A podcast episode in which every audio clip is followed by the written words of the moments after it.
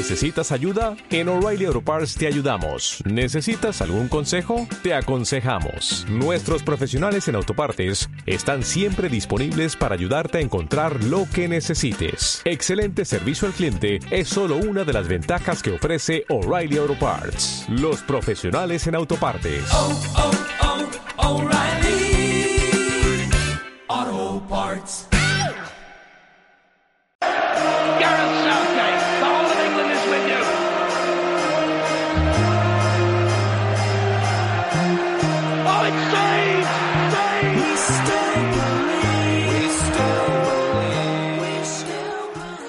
Esto es El Rincón del Oyente.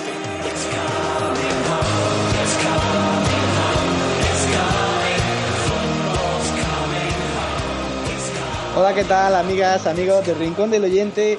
En un día 10 de enero, 10 de enero, frío en toda, en toda España.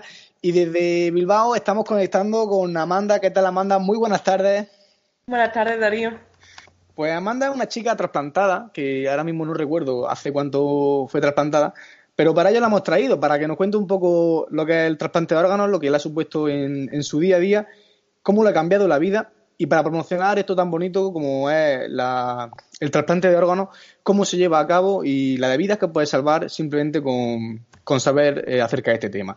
Amanda, ¿qué tal? ¿Hace cuánto te trasplantaron el hígado? Pues exactamente hace tres años y siete meses. ¿Tres años y siete meses? Joder, relativamente muy poco, ¿no? Por así decirlo. Pues sí, poco, pero vaya, para mí como si hubiese sido mucho más porque estoy viviendo a tope. Pues sí, eh, tres años que, vamos, fue, tendría veintipocos, o sea, relativamente poco poco. Y, y si te ves genial. ¿Cuándo te detectaron el problema de, de hígado y cuánto tiempo estuviste tomando pastillas y tomando otras precauciones hasta que te trasplantaron? Pues a mí me diagnosticaron mi enfermedad con 10 años. Eh, se trata de una hepatitis autoinmune, en la cual, pues, tu sistema autoinmune detecta, en este caso, mi hígado lo detectaba como ajeno y por eso me lo atacaba.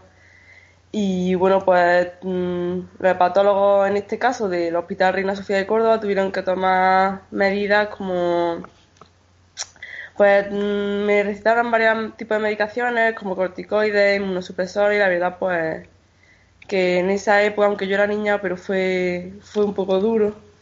¿Cómo, cómo lo pasaste? Eh, si el tema de los corticoides, eh, engordaste, eh, ¿qué problemas tuviste en, en ese tiempo? Pues lo más significativo fue que yo de, de quinto y primaria a sexto, entre 11 y 12 años, engordé 20 kilos, ni más ni menos. ¿Hay fotos, hay fotos de, hay fotos de- de esa época de Amanda? Hay fotos, hay fotos. Y que ni mucho menos te representan, ¿no? Con 20 kilos más no- te, Ya no te ve nadie, creo yo. Ya ves. Pero bueno, era una niña y, y en, en mi caso, no sé si en los otros casos los niños vemos, vemos todo este tema con una inocencia, entonces yo no lo viví, no lo sufrí demasiado. O sea, lo viví desde el punto de la inocencia. Sí, sí. ¿Y cómo te diste cuenta de que tenías un problema? Es decir, tú cuando te empezaste a encontrar mal, ¿cómo te empezaste a encontrar mal? ¿Pensaste de primeras que iba a ser algo de hígado? ¿No sabías si era algo de riñón? ¿Cómo, cómo evolucionó todo, todo lo que es la patología? ¿Cómo te lo detectaron?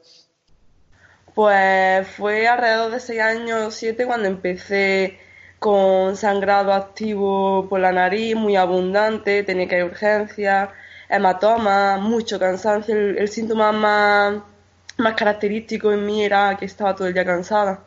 Práctica, pero era un cansancio mm, de no poder, de, de estar en la calle y decir a mi madre, me muero, no puedo tirar de mi cuerpo. Entonces, pues fueron una- un cúmulo de síntomas que fue, fueron los que me hicieron ir al pediatra primero, que me diagnosticó anemia, y ya posteriormente ya vieron que no era anemia, que era algo más grave al palparme el hígado y lo vieron inflamado.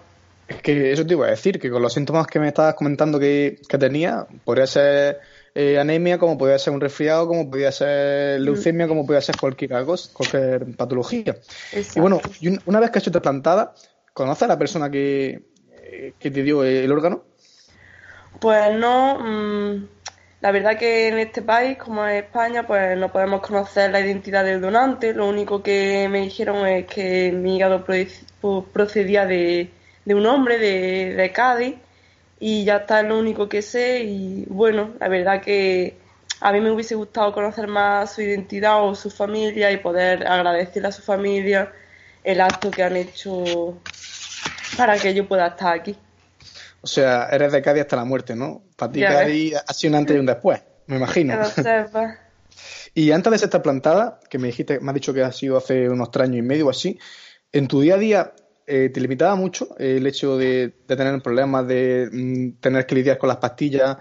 No sé si seguías con el sangrado activo, como decía, seguía, bueno, con el sobrepeso que decías que, cogiste. ¿En qué te limitaba más? Pues la verdad que con las pastillas estuve un tiempo controlada entre la adolescencia, la verdad que me controlaron muy bien, pero fue ya a los 20 años cuando ya mi hígado mm, tenía ya mm, prácticamente toda la funcionalidad perdida, entonces ya empecé a tener... los días contados, ¿no? Básicamente. Exacto, que fue ya cuando mi patroca aquí de Granada me dijo que había que pensar en un trasplante. Yo ya no podía ir a la facultad, es más, dejé la carrera de enfermería durante un tiempo. Y mira, a día de hoy ya eres graduada, eres enfermera. Ya sí, ya sí. Fíjate cómo cambia la vida.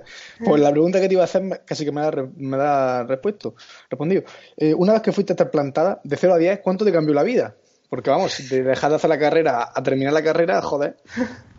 Pues un 10, vamos, pero segura.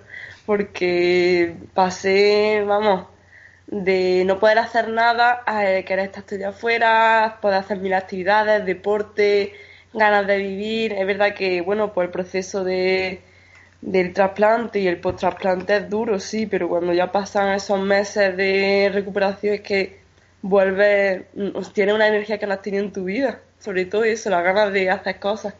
Por así decirlo, te volviste a sentir viva, ¿no? Exacto. calidad de vida. Gané calidad de vida. Joder, qué guay. Eh, vale, pues una vez hablado de tu caso, eh, quiero hacer especial, especial eh, hincapié en el código alfa, un protocolo que se lleva a cabo en Granada, que no sé si lo conoce Amanda. Sí, he oído hablar de él. El caso es que en Cádiz, donde tu durante te dio el órgano, no, lo realizan. Pues aquí en Andalucía se llega haciendo en, Granada y en Sevilla. Aquí en Granada se llama Código Alfa. Y aparte de Sevilla, en otras partes de España se, se realiza en Madrid, en Barcelona, en Valencia, en San Sebastián y en A Coruña. Y para ello hemos contado con la colaboración de María Angustia para que nos cuente un poco el código alfa y lo importante que es este código para la sociedad y para salvar otras vidas. Hola, mi nombre es María Angustia Gómez, soy enfermera de los equipos de emergencias de 061 EPES en Andalucía y concretamente en Granada desde hace 22 años y en breve minutito os voy a intentar explicar lo que es la donación en asistolia no controlada. Estamos hablando de la donación de órganos. En Granada este, este protocolo se llama Código Alfa en Sevilla se llama Código 41 y en otras ciudades que también se practica como en Barcelona o en, Madrid, pues tendrá otra denominación. Cada ciudad tiene su, su nombre de su protocolo. Cuando un equipo de emergencia eh, es activado eh, para una parada o por el camino intuyen que pueden ir a una parada cardiorrespiratoria, pues su único objetivo y su única misión es salvar la vida de esa persona. En cuanto llegamos al domicilio o al accidente o a donde se encuentre el paciente, se empiezan a hacer eh, maniobras de reanimación cardiopulmonar avanzada y después de unos minutos prudenciales, que pueden ser 25, 30 o un poquito más alargados si es una electrocución o un, ahogamiento, pues se considera, si se considera que esa RCP avanzada no va a llegar a buen fin, el paciente no se va a recuperar, pues el equipo de emergencia empieza a pensar que ese paciente eh, podría ser un potencial donante de órgano y salvar la vida de otras personas.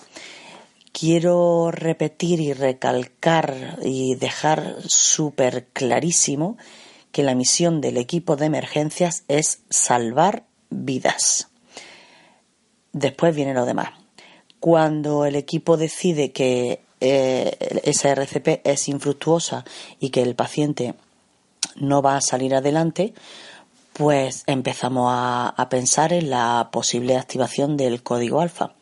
Para ello, primero hablamos con coordinación de trasplantes de nuestra provincia, explicamos la situación que tenemos, el caso en el que nos encontramos, el paciente qué características tiene, lo que está sucediendo y si coordinación de trasplantes acepta a nuestro paciente y ven viable que podría ser un potencial donante, es entonces y solo entonces cuando nosotros hablamos con la familia. Le explicamos la situación en la que nos encontramos y si obtenemos de la familia una Em, una respuesta afirmativa, entonces se inicia, eh, el, se pone en marcha el código alfa. Para ello se activa, depende de dónde estemos, si en la ciudad o, en un medio rural, eh, policía local o guardia civil. Eh, se ponen en marcha otras medidas como la, el cardiocompresor, se deja de poner medicación y trasladamos al paciente en Granada, en este caso vamos al hospital de traumatología. La familia en todo momento eh, pues, hace todas las preguntas que quiera, siempre respondemos todo lo que mm, esté en nuestras manos, eh, la sacamos de todas las dudas que tiene y cuando se llega a trauma ya se encargan del paciente y de la familia eh, los coordinadores de trasplante. A partir de ahí ya el equipo de emergencia eh, pasa a un segundo plano a, expensas de que los coordinadores o la familia necesiten algo de nosotros. Y si la familia eh, dan su, su aprobación, pues se pone en marcha pues, quirófano y todo y de ir a salvar una vida, el no poder hacerlo a pesar de poner todos los medios necesarios y no conseguirlo, se puede sacar el poder dar la oportunidad y dar vida a otras muchas personas. No solo se donan órganos como pulmones, riñón, corazón, se pueden donar córnea, tejidos como eh, los huesos, la piel, hay mucha, se puede donar médula cuando también en pacientes vivos. Em, la donación de órganos es muy importante. Tenemos que tenerla siempre en cuenta porque salvamos vidas. Y mm, todo debemos de concienciar a nuestras familias de que si somos donantes o queremos ser donantes de órganos, que por favor nos respeten. Porque si yo en vida he dicho que quiero ser donante y mi familia en el momento preciso, necesario y oportuno dicen que no quieren donar mis órganos, se les respeta para que no tengan un duelo patológico y no soy donante de órganos porque mi familia lo ha decidido. Así que una base fundamental es el respeto de nuestra familia a nuestras decisiones tomadas. Nada más, espero haberos servido de ayuda. Muchas gracias. Bueno, una vez escuchado esto, eh, eh, Amanda, ¿qué te parece? ¿Qué te pareció las palabras de, de María Angustia?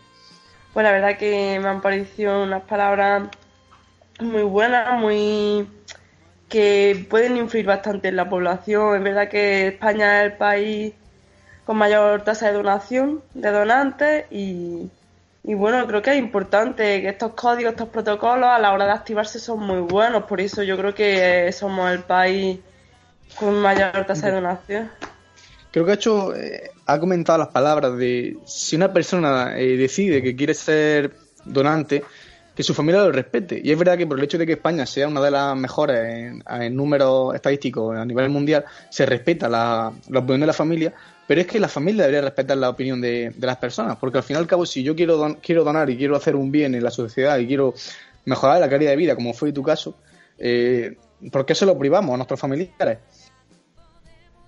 Exacto, yo pienso lo mismo. Eh, debería de respetarse la decisión y es verdad que mm, es un momento muy duro cuando has perdido a un familiar, mm, está en estado de shock y tiene que ser muy difícil tomar la decisión, pero piensas que va a ayudar a otras vidas, a otras muchas vidas y al final tu familiar, el que ha fallecido, vive en, lo, en, el, en el cuerpo, en la calidad de vida de la otra persona a la que ha donado, entonces es bonito, aparte del dolor que se produce.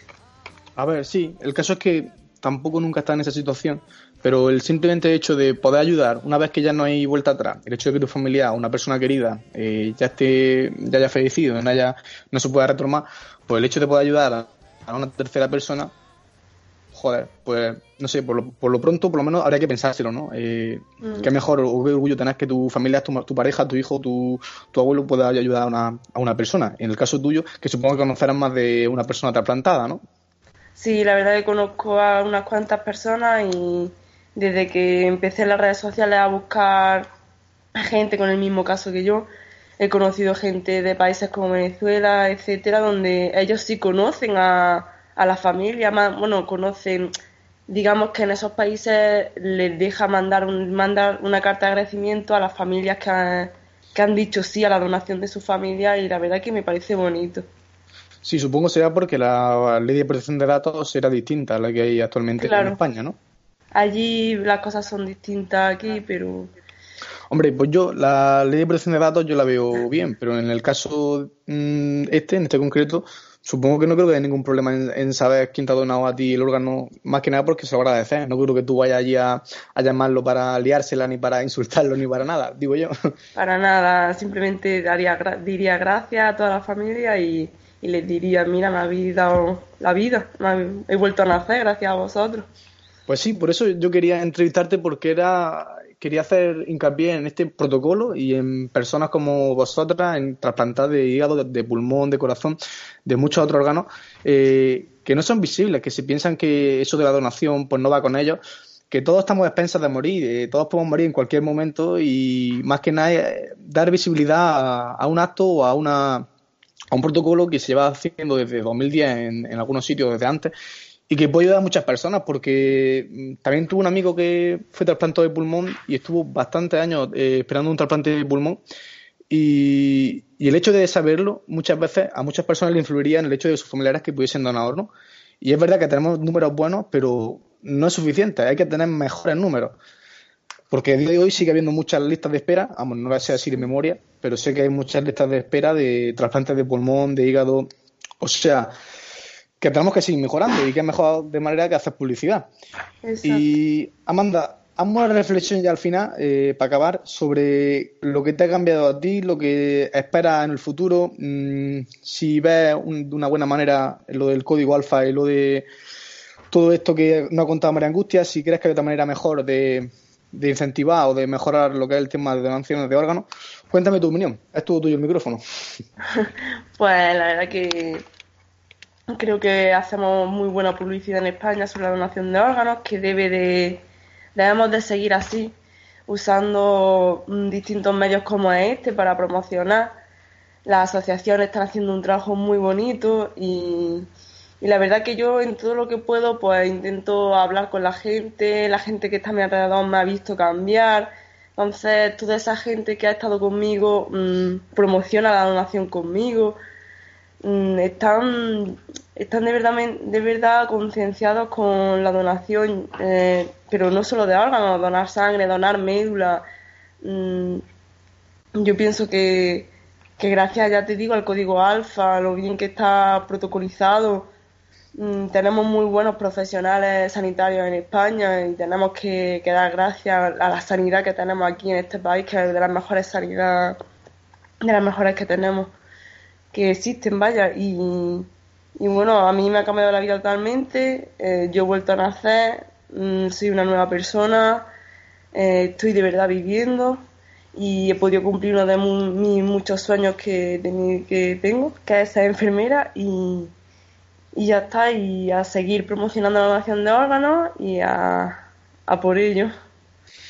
Qué bonitas palabras, joder, qué orgulloso estoy de que sea mi amigo. qué, qué chulada, qué chulada. Pues bueno, pues esto ha sido todo, Amanda. Muchas gracias por tener este ratito, estos 15 minutillos conmigo, que a mí me hace mucho, muy feliz. Ya sabes que a mí me gusta mucho esto de hablar. Y hablar de temas que la gente no conoce y los que hay que saber, porque nunca sabes cuándo te puede tocar a ti, para bien o para mal, pero bueno saberlo, ¿no? Pues gracias a ti, Darío, que, que me gusta mucho esta iniciativa que has tenido, que podemos dar a conocer temas como tan importantes como este y otros que has hecho y que muchas gracias. Pues a ti, pues un saludo, esto es el Rincón del Oyente y nos vemos la semana que viene. Espero que os guste y un saludo, Amanda. Hasta luego. Hasta luego.